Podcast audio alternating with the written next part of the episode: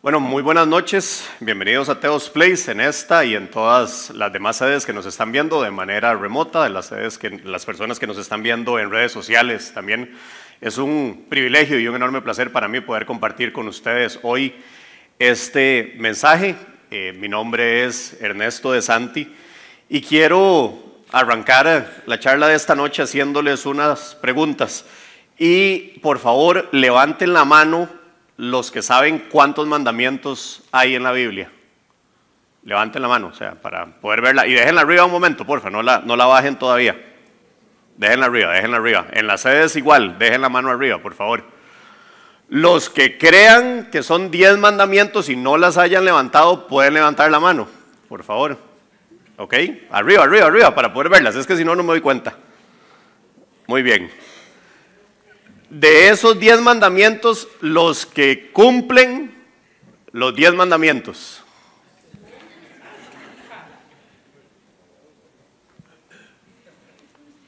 Ninguno. En las sedes, alguien dejó la mano arriba.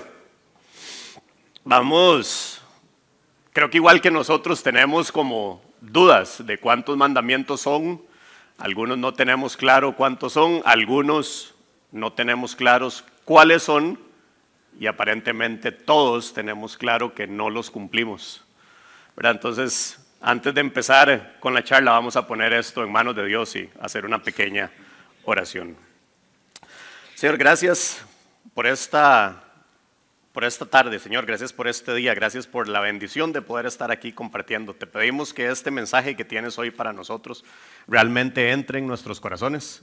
Que seas tú, Señor, hablándonos directamente, que nuestro espíritu esté preparado para escuchar el mensaje que quieres contarnos, que podamos recibirlo y que podamos encontrar la manera de ponerlo eh, en práctica en nuestras vidas, que realmente seas tú, Señor, quitándome a mí por completo, que cualquier cosa que Ernesto quiera decir que no venga de ti, Señor, no la pueda decir y que al final el mensaje que nos quieras dar realmente dé frutos buenos en nuestros corazones. Te pedimos que nos guíes, que podamos tener un rato bonito contigo, Señor, en el nombre de Jesús. Amén.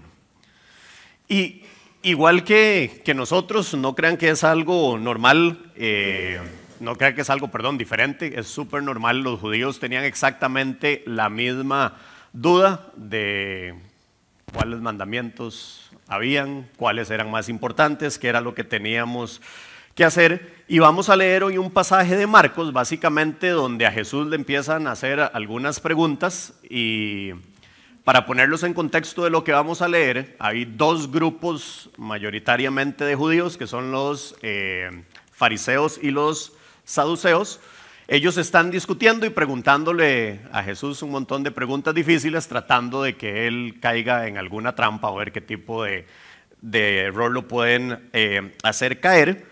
Y justo en ese momento, cuando este pasaje que vamos a leer ocurre, es la última pregunta que le hace Jesús, se la hace eh, un escriba, un maestro de la ley, y luego vamos a ver en el pasaje por qué es la última, pero básicamente en ese momento él como que está eh, contestándole algo a los saduceos que no les gustaba tanto. Entonces, este, quien vamos a suponer que era un fariseo, estaba muy contento por la respuesta que Jesús le estaba dando. Y veamos qué es lo que dice ese pasaje. Marcos 12, 28 al 34. Uno de los maestros de la ley se acercó y los oyó discutiendo. Al ver lo bien que Jesús había contestado, preguntó, De todos los mandamientos, ¿cuál es el más importante? Jesús contestó, El más importante es, escucha Israel, el Señor nuestro Dios es el único Señor. Ama al Señor tu Dios con todo tu corazón, con toda tu alma, con toda tu mente y con todas tus fuerzas. El segundo es, ama a tu prójimo como a ti mismo. Y no hay otro mandamiento más importante que estos. Bien dicho, maestro, respondió el maestro de la ley. Tienes razón al decir que Dios es uno solo y que no hay otro fuera de él. Amarlo con todo el corazón, con todo el entendimiento y con todas las fuerzas, y amar al prójimo como a uno mismo, es más importante que todos los holocaustos y sacrificios. Al ver Jesús que había respondido con inteligencia, le dijo, no estás lejos del reino de Dios. y desde entonces nadie se atrevió a hacerle más preguntas. Es un pasaje largo, ya lo vamos a, ir eh, revisando paso a paso, pero básicamente, ¿verdad? Esta, este tema de saber realmente cuál es el mandamiento más importante era un tema de discusión entre los judíos. Realmente ellos buscaban de toda la lista de mandamientos que ellos tenían, cuál era el más importante. Entonces podía ser una pregunta de trampa o podía ser una pregunta genuina donde realmente este maestro de la ley quería saber eh, cuál era el mandamiento más importante. Nosotros, muchos levantamos la mano cuando eran, eh, pensamos que eran 10 mandamientos, los judíos tenían 613 mandamientos, 365 eran prohibiciones, cosas que no deberían hacer, y 248 eran cosas que tenían que hacer. Entonces, imagínense, si nosotros tenemos una lucha con 10 mandamientos, no podemos cumplir los 10, imagínense lo importante que era en ese tiempo para ellos saber realmente cuál era el más importante, probablemente para poder simplemente definir qué era lo que tenían que hacer para estar eh, bien con Dios. Y dentro de todas las cosas hay un montón de cosas, si se puede o no se puede hacer algo los domingos, si podían o no podían ir a la iglesia con tal o cual ropa, Había un montón de cosas que ellos tenían que respetar y parecía tener mucho sentido qué es lo que quería eh, ese fariseo preguntar. Y creo que tiene muchísimo sentido para nosotros también probablemente tratar de saber cuál sería el mandamiento más importante. Si al final no puedo cumplirlos todos, pero voy a cumplir ese, probablemente tenga un sentido para nosotros también saber cuál es ese mandamiento. Entonces, de ahí esta charla para ver qué es lo que contesta Jesús.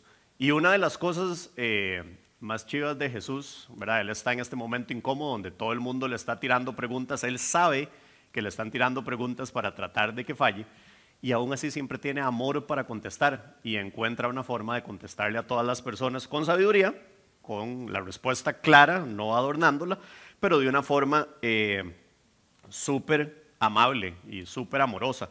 Y en este caso, eh, Jesús, que es conocedor completamente de la palabra, le contesta a este fariseo básicamente citando otro pasaje que está en Deuteronomio. Deuteronomio 6, 4, 5. Escucha Israel, el Señor nuestro Dios es el único Señor. Ama al Señor tu Dios con todo tu corazón, con toda tu alma y con todas tus fuerzas.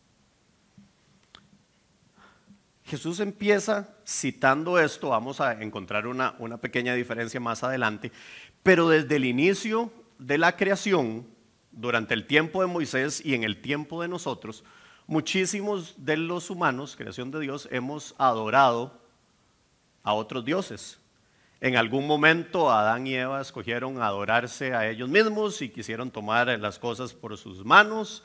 En el tiempo de cuando vino Jesús a la tierra, ya los griegos adoraban a algunos dioses, los romanos adoraban a otros dioses. Y tal vez para nosotros no es tan común, ¿verdad? Nosotros hemos escuchado o hemos leído probablemente de Afrodita, de Dionisio, de Pluto, de Ponus, de, Narciso.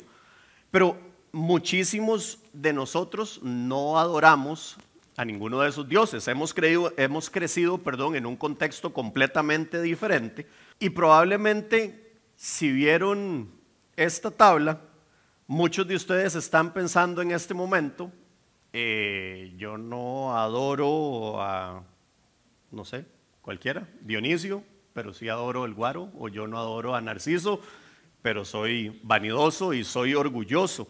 ¿Verdad? Al final lo que estaba pasando en el tiempo de los griegos y los romanos es que le pusieron un nombre a eso que para ellos tenía un lugar importante en su vida nosotros probablemente ninguno decimos que adoramos el sexo o el guaro, la plata, el dinero, el trabajo, pero sí invertimos un montón de tiempo en esas cosas. Sí tenemos que revisar genuinamente nuestro corazón para ver dónde están esas cosas en nuestra vida. No sé si, si alguno aquí en algún momento, me imagino que casi ninguno, cuando tomaban toman. En, hace tiempo atrás, cuando yo podía tomar, no era tan peligroso, no le quitaban el carro y todas esas cosas, nada más le hacían un partecillo. Entonces uno de vez en cuando se tomaba unas copitas de más y manejaba, ¿verdad? Salía del lugar donde estaba manejando, tal vez yo era el único irresponsable. Y sí, tenía accidentes, eso pasaba. ¿verdad? Y a veces el accidente era con el carro y uno simplemente tenía que llevar el carro a arreglar el taller, pero otras veces el accidente era con una mujer o con un hombre y uno decía, ¿cómo terminé aquí? Y realmente el guaro o la fiesta en ese momento tenía un lugar importantísimo en mi vida. Más allá de lo que sea que yo estuviera haciendo, más allá de que fuera o no fuera algo malo, ahí estaba el guaro en ese momento tomando este lugar en mi vida. O no sé si alguno de ustedes en algún momento se ha sorprendido que, uy, hoy no tuve tiempo de leer Biblia porque, no sé, tuve que salir a correr a las cuatro y media de la mañana. Y entonces ya no me dio tiempo porque tenía que llegar al trabajo. O me quedé trabajando hasta tardísimo en la oficina porque tenía que resolver unas cosas y tenía que atender a unos clientes, entonces llegué cansadísimo a la casa y ya tampoco tengo tiempo para poder orar porque estoy súper cansado. Más o menos esa es la idea. O sea, tal vez nosotros no le llamamos a estos dioses, ni tenemos un altar para uno de estos dioses, ni los adoramos como lo hacían los griegos y los romanos. Pero ¿cuánto porcentaje de nuestro tiempo están tomando estas cosas en nuestro corazón? Y Dios fue, Jesús fue clarísimo cuando da la respuesta, ¿verdad? Hay un solo Dios que es el Señor de su vida. Y lo que quiere es que realmente tengamos ese Señor en el primer lugar de nuestra vida. Y creo que la pregunta genuina que tenemos que hacernos en este caso no es ni siquiera de si creemos o no creemos en Dios. Estoy bastante seguro que la gran mayoría de ustedes aquí creen en Dios, creen un Dios al menos. Pero ¿qué lugar es el que tiene ese Dios en su vida? Esa sí es la pregunta que nos tenemos que hacer cuando nos habla de que hay un solo Señor y un solo eh, Dios. ¿Está siendo ese nuestro único Señor y nuestro único Dios en la vida? Hace poco una eh, charla en la campaña de Yayi que hablaba de verdadera adoración. Los invito a verla. Él desarrolla bien muchos de estos temas, cómo ponemos el trabajo, los amigos o la esposa, inclusive a los hijos, a veces antes que a Dios y en realidad Dios quiere ese espacio específico para Él. ¿Verdad? Y básicamente Jesús arranca con, ese, con esa primera parte para recordarnos de qué se trata esto. Usted me está pidiendo por un mandamiento, yo se lo voy a decir, pero acuérdese de quién estoy hablando, acuérdese que ese mandamiento es para cuál Dios. Y es tan lindo que nos ayuda a desarrollar cuál es ese o cómo podemos cumplir ese mandamiento. Leamos Marcos. Marcos 12:30. Ama al Señor tu Dios con todo tu corazón, con toda tu alma, con toda tu mente y con todas tus fuerzas. ¿Cuántas veces, en serio, eso que les decía, hemos gastado nuestras energías con cosas del trabajo, con cosas del deporte, con cosas de, no sé, de fiesta? y hemos dejado a Dios en último lugar. Pero en serio, llegamos cansados, llegamos con todas estas preocupaciones. Y al final nos damos cuenta que el día corrió, transcurrimos, hicimos un montón de, de cosas en la oficina, si nos salió bien, hicimos plata, pero sigue habiendo un hueco que no se está llenando ni con el sexo, ni con la fiesta, ni con ninguna de estas cosas. Y creo que muchas veces lo que nos pasa es que nosotros mismos nos enredamos con los compromisos que tomamos. Entonces, llega mi esposa y me dice que tenemos un montón de actividades el fin de semana y yo le digo, sí, claro, amor, hagámoslas. Pero en ese momento mi hija también me dijo, papi, es que yo quiero hacer tal cosa. Y me llamó un compañero del trabajo que quería que lo acompañara a hacer otra cosa.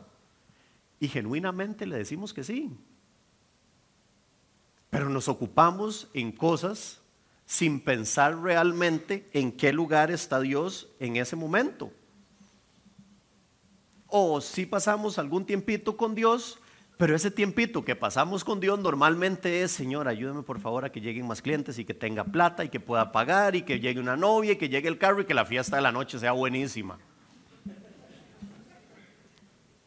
Y está bien, podemos pedirle todas esas cosas a Dios, pero realmente estamos amando a Dios o estamos solo teniendo un Dios bombero. Dios nos manda a amar, a Dios. Jesús nos manda a amar a Dios.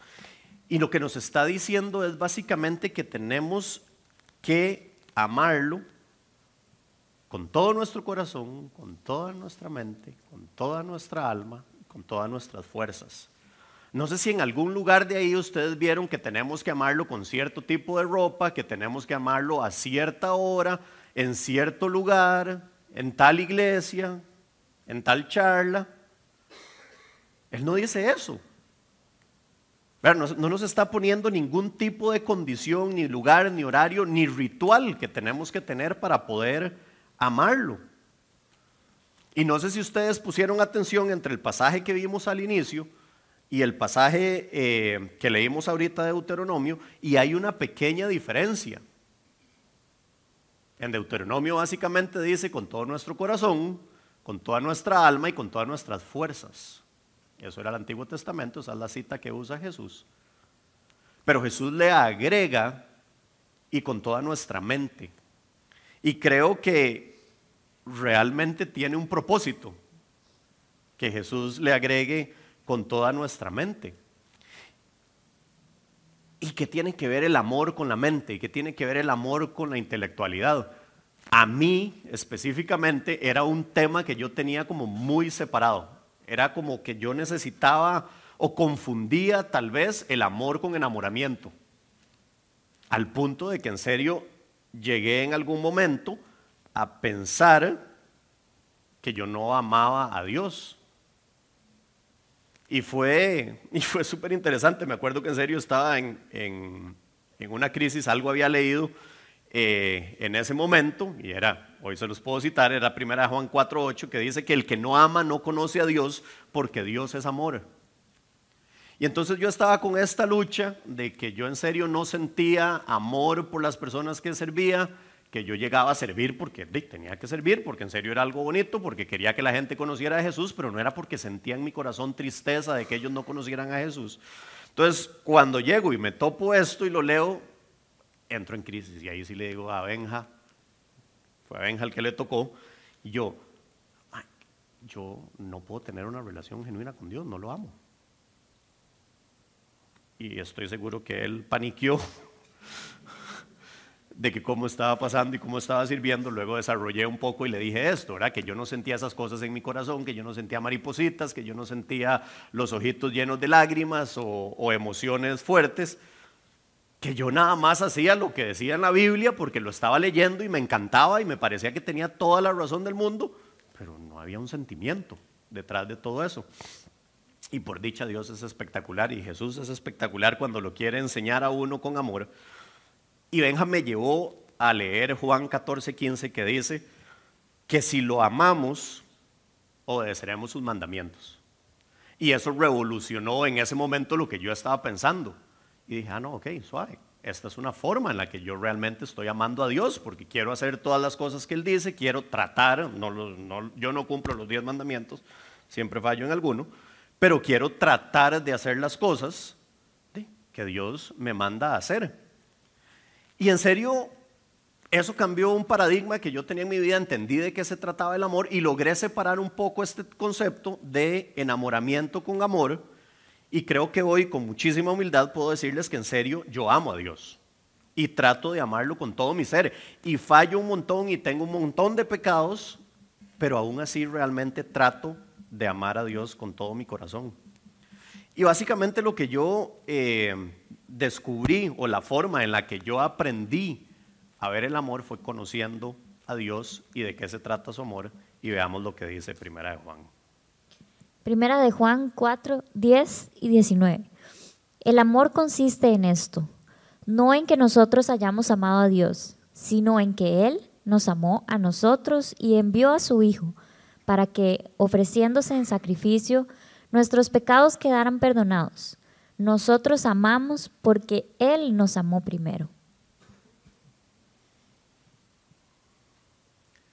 Esto cambió todo para mí.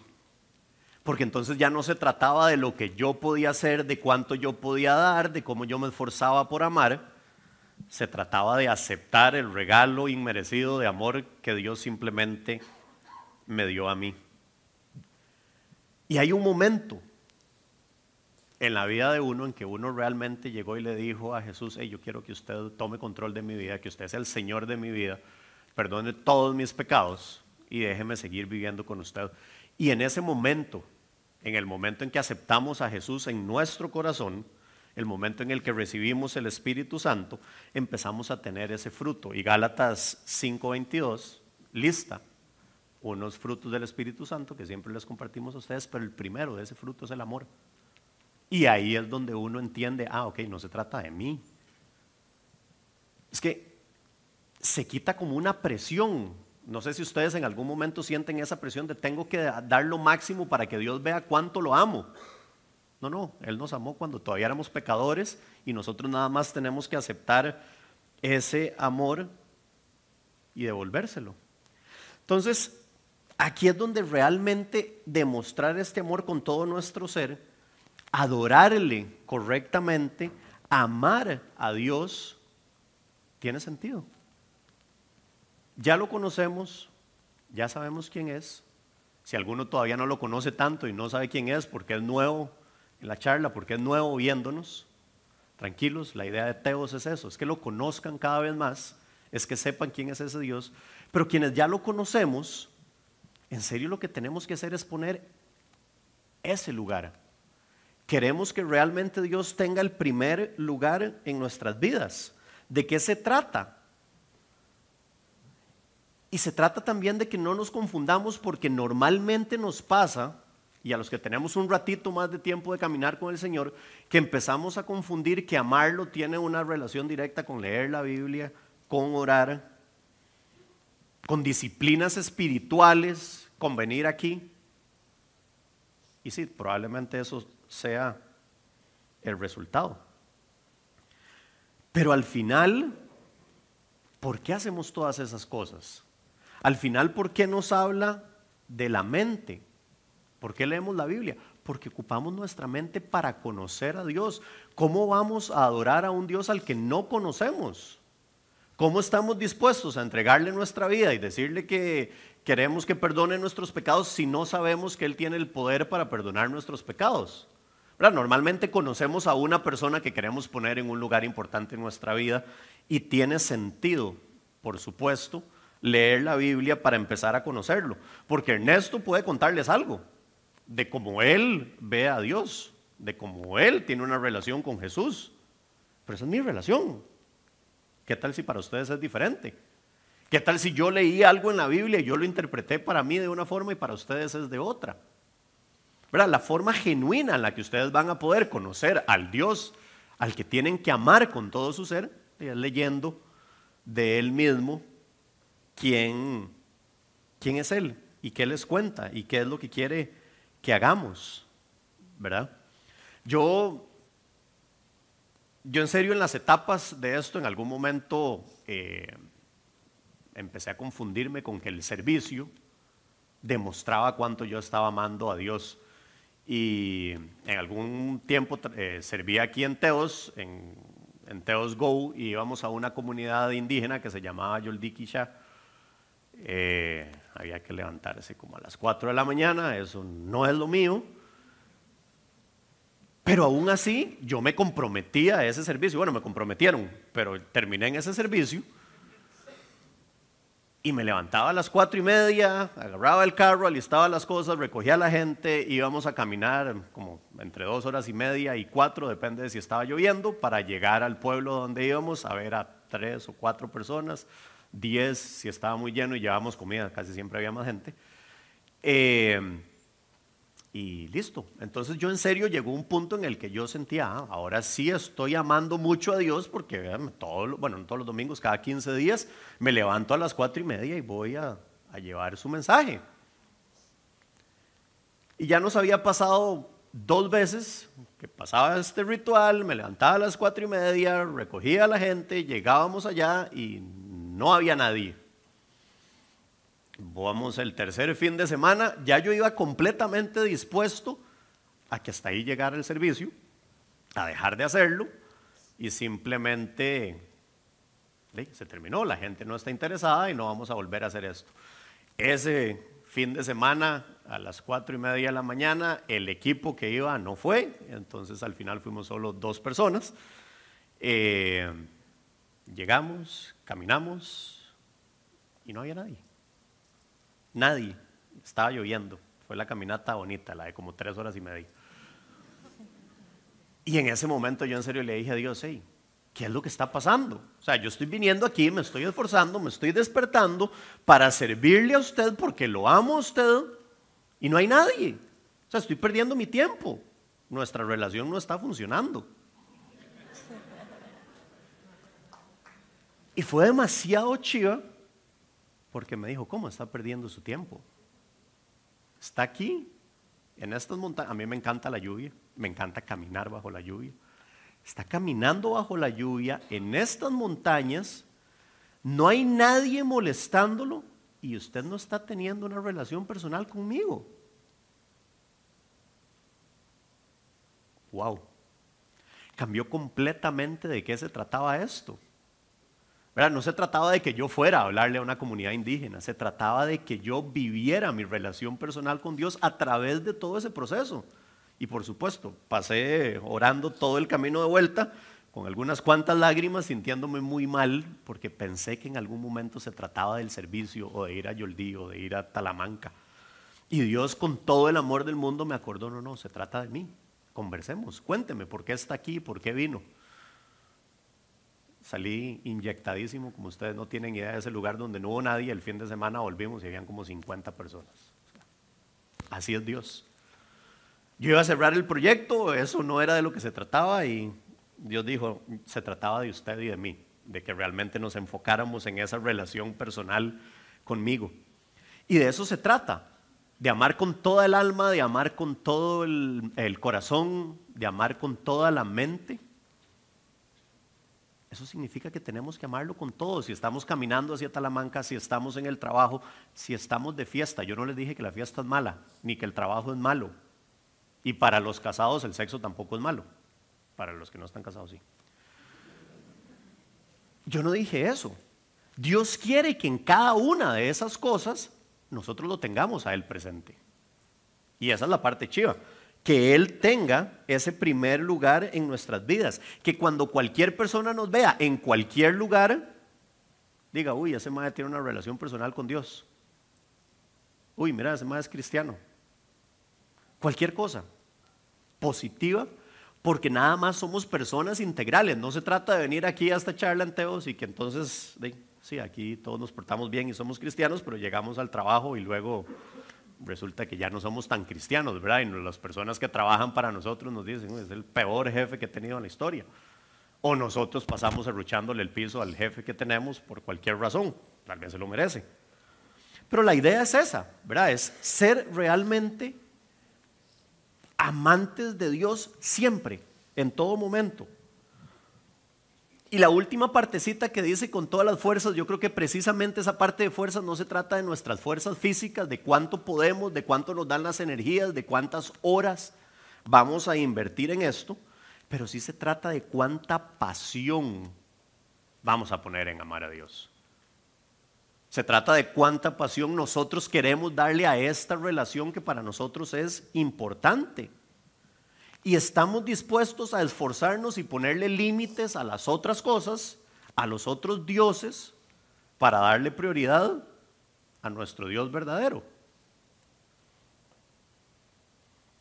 En el medio del pasaje que leímos habla de un segundo mandamiento, no está, no está aquí todavía, habla de un segundo mandamiento que dice que, que debemos amar al prójimo como a nosotros mismos. Hoy un amigo me mandó una imagen y se las quiero compartir.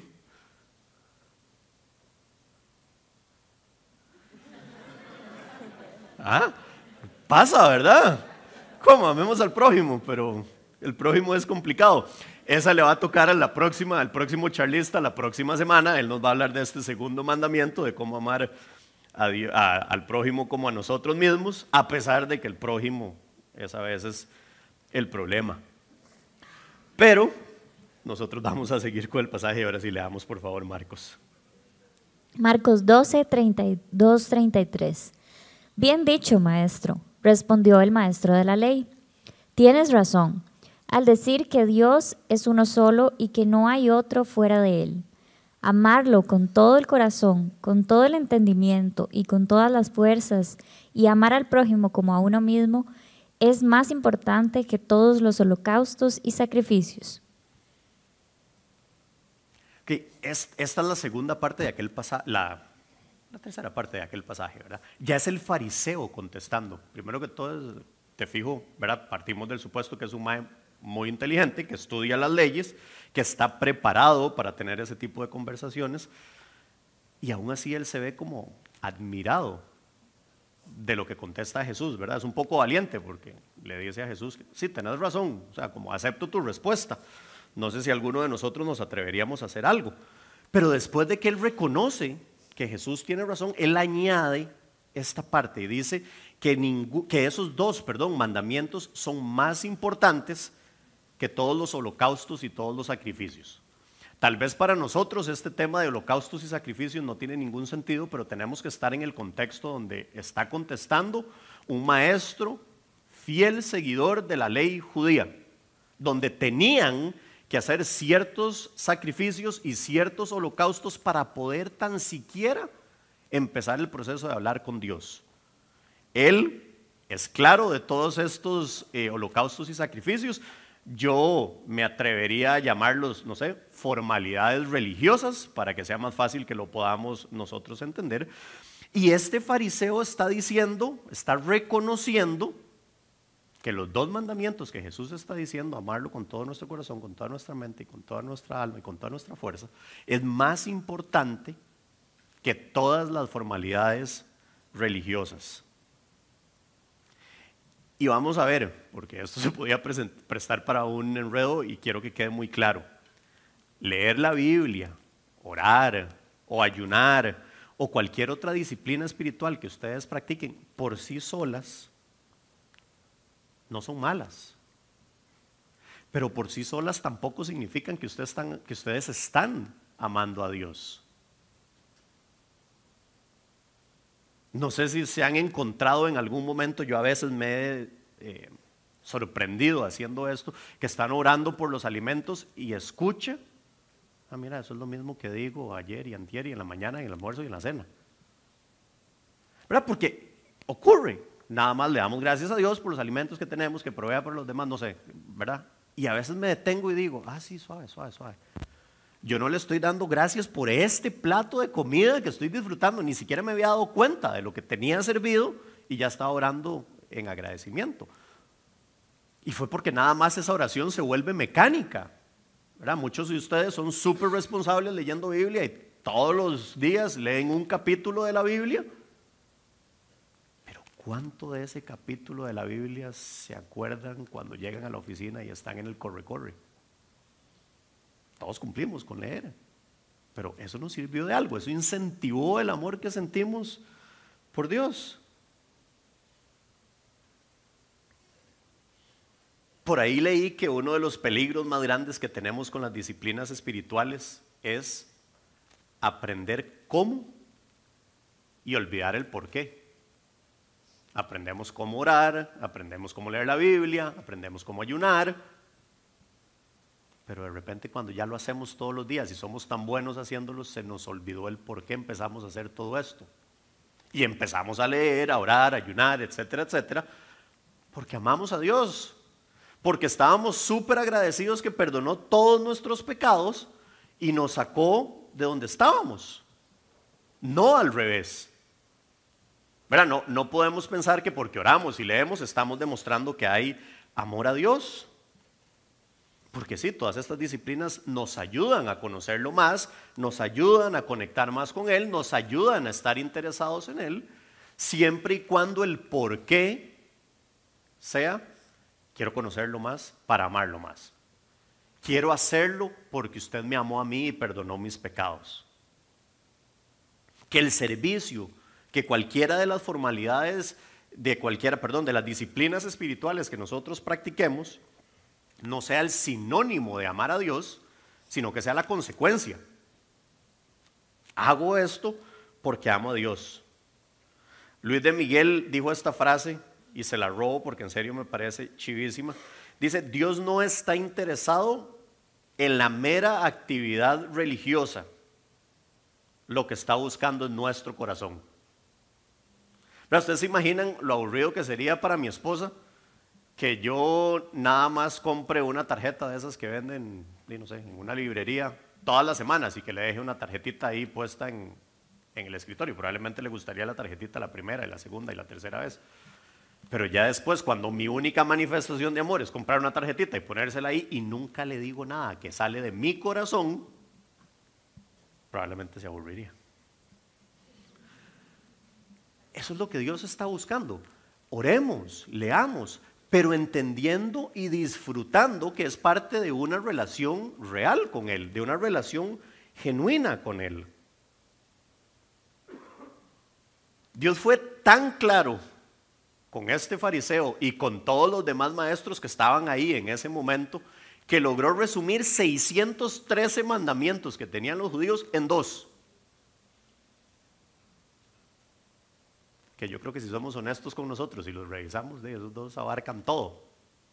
Si amamos a Dios con todo nuestro corazón y al prójimo como a nosotros mismos, no vamos a hacer nada de las otras 613 cosas que decía que no hiciéramos. Pero él lo resumió tan clarito, de una forma tan sencilla, tan amorosa, sin que nadie se sintiera ofendido, pero también tan clara y tan firme, que lo que termina el pasaje diciendo es, y desde ese entonces nadie se atrevió a hacerle más preguntas. O sea, Jesús cerró el tema de las preguntas y realmente demostró cuál era ese gran mandamiento. Pero ninguno de nosotros es Jesús. Y yo quiero terminar como empezamos, entonces yo sí quiero hacerles a ustedes tres preguntas. Y la primera es si ya le entregó su vida a Cristo y lo reconoció como su Señor y Salvador. Sé que hay personas nuevas.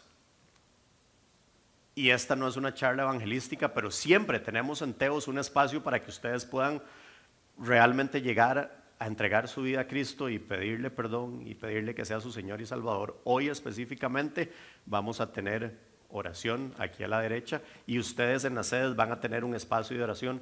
Si en su corazón realmente están luchando con esto y no entienden todavía y el pecado les estorba, vayan a donde esa persona que ya los amó. Lleguen a conocerlo porque ya Él los amó primero y realmente tomen la decisión de entregarles su vida. La segunda pregunta para los que ya tenemos una relación personal con Dios y hemos logrado identificar alguno de esos dioses. Ah, en serio, ustedes no tienen el altar ni el nombrecito, pero ya se sintieron incómodos con alguna de todas las cosas. Ya avanzaron un montón. Cuando uno identifica el problema, ya va ganando. Ahora, ¿qué quieren hacer? ¿Cómo van a hacer para que esos dioses no tengan el primer lugar en su vida y no va a ser algo de hoy a mañana? va a ser un proceso, pero empiecen a ver cómo le quitan ese primer lugar a los otros dioses y se los ponen a Dios. Y la tercera pregunta es que si usted piensa que ir a la iglesia o las disciplinas espirituales es amar a Dios, si eso era algo que usted creía, si usted en algún momento estaba confundido igual que yo y pensaba que el servicio era esto, aproveche esta oportunidad. No para que deje de servir, ni para que deje de orar, ni para que deje de leer, sino para que se acuerde por qué empezó a hacer todas esas cosas y ponga realmente su corazón y sus ojos en el verdadero Dios. Vamos a orar. Padre, gracias infinitas, Señor, porque, porque tú nos amaste. Porque en todas las partes de la Biblia, Señor, habla de ese amor incondicional que tenés por nosotros a pesar de que somos pecadores porque nos amaste antes de que nosotros te amáramos, porque perdonaste nuestros pecados, porque nos amaste cuando éramos pecadores. Señor, hoy te pido que realmente podamos poner nuestras barbas en remojo y revisar qué está pasando en nuestras vidas. Revisar cuáles cosas nos están robando el tiempo, Señor, y están robándote a ti el trono. Te pido, Padre, que pongas en nuestros corazones el deseo de adorarte, de glorificarte como el único Dios, que realmente tengas el lugar número uno en nuestra vida, que podamos conectar contigo, Señor, que podamos disfrutar de esa relación genuina, de ese amor que se basa en el día a día, en las cosas que hacemos, que te disfrutemos en el trabajo, al igual que en el partido de fútbol, al igual que bajo la lluvia o en una charla en Teos. Que realmente, Señor, podamos avivar ese amor que sentimos por ti, que no se nos olvide nunca el porqué de las cosas que hacemos. Y que si estamos nada más necesitando conocerte, Señor, que tengamos el coraje y la valentía de ir a pedirte perdón por las faltas que hemos cometido y pedirte ayuda, reconociendo que por nosotros solitos no lo vamos a poder lograr.